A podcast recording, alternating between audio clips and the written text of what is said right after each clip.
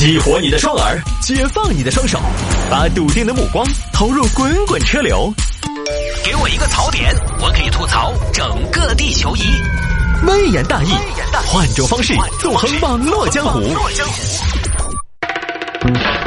来喽！欢迎各位来到今天的微言大义，要继续跟您分享网络上一些热门的、有意思的小新闻。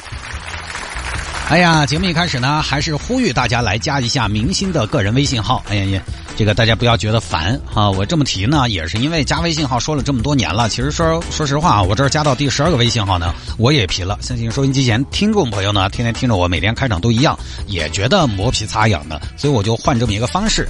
因为我现在主打人设就是我是明星，哎，我要做中国的第一个众筹明星。我是一个年近四十、年近不惑的明日之星。我们所有的成都市民听得到我们节目的朋友，都可以来做这样一个，呃，社会养成类的栏目，就是养成一个三十八岁高龄的 明日之星。我们看看能不能把我做成顶流啊！这就是小时候的梦想，中国人每人给我一块钱，我一年好多钱呢。现在我准备把这个梦想用另外一种方式践行起来，就是。每人都来加我的微信号，我就看能不能加到成都一千多万人，好吧？我的微信号呢是拼音的谢探数字的零幺二，拼音的谢探数字的零幺二，加为好友来跟我留言就可以了。那天还有听众朋友说，探哥，现在文艺界像您这样的对粉丝还开放私人微信号的明星已经不多了，谁说不是呢？你还不敢还不赶紧来加？哼，拼音的谢探数字的零幺二，加为好友来跟明星留言就可以了。明星当然有有点忙哈，就是。而这个有的时候回的不是那么及时呢，还希望大家多多理解和包涵。第十二个个人微信号还剩最后八百席，机不可失，失不再来。回听节目呢，就是喜马拉雅和蜻蜓 FM。这两天呢，因为自己手里边事情有点多，而依林刚好又不在呢，我就没有更新。我明天下午更吧。好。言归正传，开始分享今天的微言大义。今天第一个话题呢，我们要说一下车。车这个呢，可能有些不喜欢车的朋友就觉得，呃，聊起来没什么意思。但是我们聊车呢，我还是希望聊的可以生活一点。就是在聊车的过程当中呢，生活的各个领域可能是不是都能触类旁通啊？当然也没那么高级啊。我就是顺手聊一下我的我的感受，因为因为我也是这个车的车主。有听众朋友最近让摆一下，探哥你聊一下两厢思域手动挡比自动挡卖的贵这个事情。思域第十代的思域，在今年呢是发行了他们的两厢的版本。这个事情呢，我其实首先已经很久没开思域了啊，这一点我必须要说明的是，号称神车的十代思域呢，其实跟我也没关系。因为思域这两年呢，频繁的出现在各种网络的段子当中，都说啊，时代思域的车主们太嚣张了啊。其实我觉得还好，大部分的朋友呢买思域还是就是家用。然后另外呢，因为它提速相对比较快，在同级别里边，所以呢就是，呃，你希望它小有激情的时候，它能给到你，在它那个十多万的价位呢，算是性价比和动力匹配的非常好的一台车。我的思域呢，其实不是十代思域，我的思域是九代，九代就是那一代就是啥子呢？名不见经传的一代，一个月呢，当时就卖几千台，在那个时候紧凑车型里边算是卖的非常不好，没什么市场竞争力。在我买思域的那个年代，同价位卖的更好、名字更响亮的，应该有大众旗下的速腾、高尔夫这些。斯柯达可能都跟都这个，明锐可能都比思域卖的好。我不是十代思域啊，有些听众前两年总是给我发十代思域的段子，取笑我短视频，跟我没有半毛钱的关系。我是一点八自然吸气佛系老思域，不是一点五 T 高功率七秒一的那个时代思域。这最近呢，就是思域推出了两厢版本，其中还有手动版本的车型。在这个产品序列当中呢，就大家比较不能理解的是什么呢？是手动挡比自动挡卖的贵。于是呢，就听众让我摆一下这个呢，其实作为一个车迷啊，我觉得很正常。手动比自动挡贵很正常，因为两厢是卖情怀的。国六之后，加速不如三厢，空间不如三厢，价格还比三厢略高，所以买这个车的人群就非常明显是为情怀买单的。因为它的外观跟海外版的思域高性能版的 Type R 非常像，买来稍微改一下，这个外观的还原度就非常高了。所以两厢思域的消费者主要就是这个群体，他是要什么呢？他是要玩车、改车，或者说起码还是非常喜欢驾驶的人。不喜欢驾驶的，他买不到那儿去。那么这种产品的话呢，自动挡还真的就不不一定比手动挡贵。以前我们说那种低端车的手动挡，它是为了经济性，它是为了成本低一点但是到运动型的车型，比较强调驾驶的车型的手动挡比自动挡贵是为什么？因为它强调的是运动性，强调的是乐趣。以前我买思域的时候，我还看了一款车叫菲亚特博越，当时听的说是进口嘛，1.4T 涡轮增压发动机，博越那个车就是手动挡比自动挡贵，这个并不稀奇。反正你就记得一个大逻辑，就是今天我想说的。我觉得在买东西这件事情上，各个领域基本上都通。就是你想得通这件事情，就是所有不实用的功能都贵，为了不是不实用的功能买单都贵。你说手动变速箱现在我们在成都这个城市实用吗？显然是不实用的。你不管是动力响应，还是换挡速度，还是说燃油经济性，现在的自动挡已经做得非常好了，舒适性已经非常高了。你可能不熟悉手动挡的话，可能换个档你在这儿松一松松半天。现在的自动挡反倒顿挫，可能还没那么大。你手动有什么用？城市里边晚高峰啊，这会儿三环路上走走停停，你千万不要跟我说手动有乐趣。这个离合都要脚踏踩嘛。以前说手动挡可以说啊拉高转来得快，手动挡可以空挡滑行省油。我们先不说这种说法准不准确，但是现在自动挡都做得到。大多数朋友那个换挡技术，你快得个双离合，省油你省那个八 AT、九 AT、十 AT 呀。你想你手动来十个档累都累死了。所以先得出一个结论：现在对于大多数城市用车来说呢，自动挡无论是舒适性还是经济性都好，自动挡才是现在实用的。那么手动挡自然就是不实用的东西，不实用的东西前面总结了都贵。第一，因为实用的东西呢，大家买的多；而不实用的东西呢，大家买的少。大家买的多的品牌都在研究，它慢慢规模做得越来越大，进步越来越快，成本也就压得越来越低。第二呢，如果一个人去买不实用的东西，愿意为不实用的东西买单，我们就说他购物怎么样呢？他其实偏感性，那就证明他看重的是这个产品给他带来的一种不一样的感受。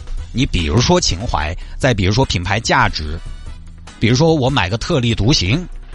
啊，八百万的车子一是哦，手动的有点品味哦。买个人无我有，买个与众不同。买不实用的东西就不可能有性价比，不实用的东西永远不会有性价比，因为不实用的话，它再便宜都是一种贵。所以我这个逻辑过程是这样的：手动挡现在对于很多朋友来说不实用，所以其实买它的人追求的不是性价比，不追求性价比的东西，我肯定要卖的贵一点。这样的例子很多，我就经常之前在节目当中也说过，腕表这个东西，手表这个东西，实际上大家看看，现在外边每天戴表的人有多少？有，但是就总人口的比例来说，一定不算多。即便是有，有很多戴运动手表、戴智能手表，那功能多的一柄，反倒带机械表、带机械表大复杂功能的机械表，不是也就那么一些功能，而且当不到电子表的功能器，还可以测海拔，还可以测气压，还可以测温度。还带地图，你机械表你你怎么给我做出来？没什么功能，对吧？带机械表的很少，它功能也比比不上智能手表。但是你再想想，我们爸妈那个时候，他们那个时候其实戴表的人可是非常多的。你不管那个时候，比如说城头的一些家庭啊，国产的梅花、上海还是日本的双狮这些，那个时候人很喜欢戴表，为什么？因为那个时候没有手机。手表确实是一个工具，它就是最方便的看时间的工具。那个时候大家买表是要当工具用的，它的实用性非常强。实用性强的情况下，那个时候买块表呢，其实也就确实不算特别贵。我之前看过一篇文章，它统计的是劳力士这几大十年的价格变化。最早劳力士的那个水鬼，啊，就是所谓的渣男标配，尤其是绿水鬼。劳力士的那个水鬼，一九七九年美国人的平均年收入可以买十四块水鬼，到了二零零八年，美国人的平均年收入只能买四块了。你看，那还是在几十年收入肯定增长的情况下，能买到的表却越来越少，就说明就是表的涨价太厉害了呗。好，其实这几十年啊，恰恰就是从机械表从工具沦为到奢侈品之间的变化。不能说沦为升级为奢侈品之间的变化，恰恰就是机械表从工具到饰品的一个变化。它的工具性越来越弱，看时间有石英表有电子表，后头有传呼机，再后来有了手机。机械表哦，你又不是那么的准，你还要上弦，还金贵，还要保养，我要你干嘛？它这几十年工具性越来越弱，买它的追求的是好看、工艺、历史、品牌、社交功能，买这些东西啊，就性价比越来越低，越不实用越贵。反倒是越是实用的东西，越要往便宜了买。手机就是个非常典型的例子。大家也可以回忆一下，从移动电话大哥大到现在，最多也就二十多三十年嘛。三十年刚开始大哥大哥记得是一两万嘛，那个时候的一两万好管钱，那个时候好多上班的工资只有两三百、三四百，买个大哥大可能两年不吃不喝你才。才买得起个大哥大，还只能打个电话。现在的手机功能那么多，几千块钱一个月工资嘛？为什么？因为手机是真的实用，大家都要用这种实用的东西，我马上就可以把价格给你打下来，把成本给你降下来。但是没得实用性，而对部分人有特殊吸引力的东西，就会越来越贵，或者说买的人过于少了，我就直接干脆消失了事。手动挡为什么比自动挡贵？就是这个原因。自动挡自动挡已经非常普及了。一个变速箱其实也不贵，几万块钱的车也是自动挡。恰恰现在起售价超过十五万的合资车，超过十万的自主品牌车，你要买个手动挡，怕是全系都不好找。有这个配置都不一定有车，商家还不一定卖，厂家还不一定生产。即便有车，我看了好几款有手动车型的车，看了一下车主评价，就几乎是很难很难买到手动挡的，都是几个家用起步不超过两千转的，还买个手动挡。还要等等见红吗？所以你买手动挡，你就不是追求实用，你买的就是一种感觉，买的就是一种所谓的等等见红的乐趣。买感觉了都贵，你是买的玩具，买玩具就是贵。商家也知道这个价格，你还买手动，你肯定是爱家。爱家我也不是靠这个走量的，那我就卖贵一点嘛。所以手动比自动贵，这个并不奇怪，真的不奇怪。就是我们不能再用以前买车那种老思维来衡量。以前我们买车买手动挡是因为它便宜，买个十万左右的车，自动挡确实比手动挡高级。但是现在的问题是，自动挡普及了，普及的东西就很难再说高级，于是就反过来了嘛。偶尔有个有点贵的手动挡，反倒就显得出类拔萃，变得奢侈了。现在你要谈自动挡比手动挡高级，只能在什么范围内谈？可能十万块钱以下的车型，你都可以这么说。超过了十五万、二十万，手动挡不一定比自动挡便宜。比如现在法拉利出来个手动挡，你觉得比自动挡贵还是便宜？我肯定会觉得更贵啊！法拉利已经证明了我的购买力了，完了我还买了个手动挡，那就真的证明我一点也不追求性价比和实用性，我就是买个喜欢。你想想。买喜欢何尝不是一种奢侈的事情？有钱都来买，我愿意。那些超跑有什么实用性？又硬又电，两三天就要加自由。你看很多二手超跑都只跑了几千公里，因为车主的腰早就已经废了。哼，不实用，但就是贵。不啰嗦了，我觉得这个问题大家应该是很好理解嘛。买不实用的东西就是人间最大的奢侈。就跟现在特斯拉、蔚来这些车主一样，实际上我们算一下价格，特斯拉价格现在已经打下来了，也就二十多万、二十四万嘛。但是你总有一种感觉，你总觉得买 Model 3的人要比买三系啊、买 S 啊这些人要有钱些啊。是个偏见，可能是个错觉，但为啥子有这种感觉？因为你总觉得狗的电动车现在又不实用，续航充电还是有焦虑。多半这个屋头不止一个特斯拉，可能还有一个大的燃油车哦，说不定屋头有个 L X 五七零，或者有个叉五，有个 G L E，花那么多钱买个不那么实用的东西，肯定觉得家里边是不是还是有底？但是开普通豪华品牌燃油车的，就就柴屋头就一个车嘛，古道上的，哎呀，五零五零分期嘛，那不晓得呀，就这种，哎，买不实用的东西。就是人家最大的奢侈，但我不是说电动车不实用。举个例子，我们有个同事就是电动车嘛，他真是太实用了。因为他第一不跑长途，第二他充满电可以跑五百公里，第三呢，他们家和上班附近方圆两到三公里内，好像我帮他背了一下，有五个超级充电桩，就是他找充电桩比找加油站好找多了，对他来说也很实用。不是说电动车不实用，就是有那么一种错觉，我们燃油车车主就总觉得买纯电哦，屋头条件可能有点好啊。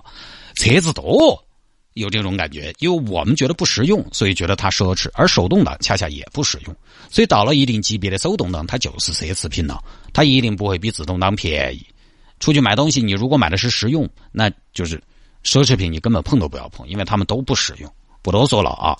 当然，如果你要把这种好的感觉、对自我的认可以及别人对我们的认可。以及社交诉求都把它理解为一种实用，那也是另外一个层面。我们是说工具层面的。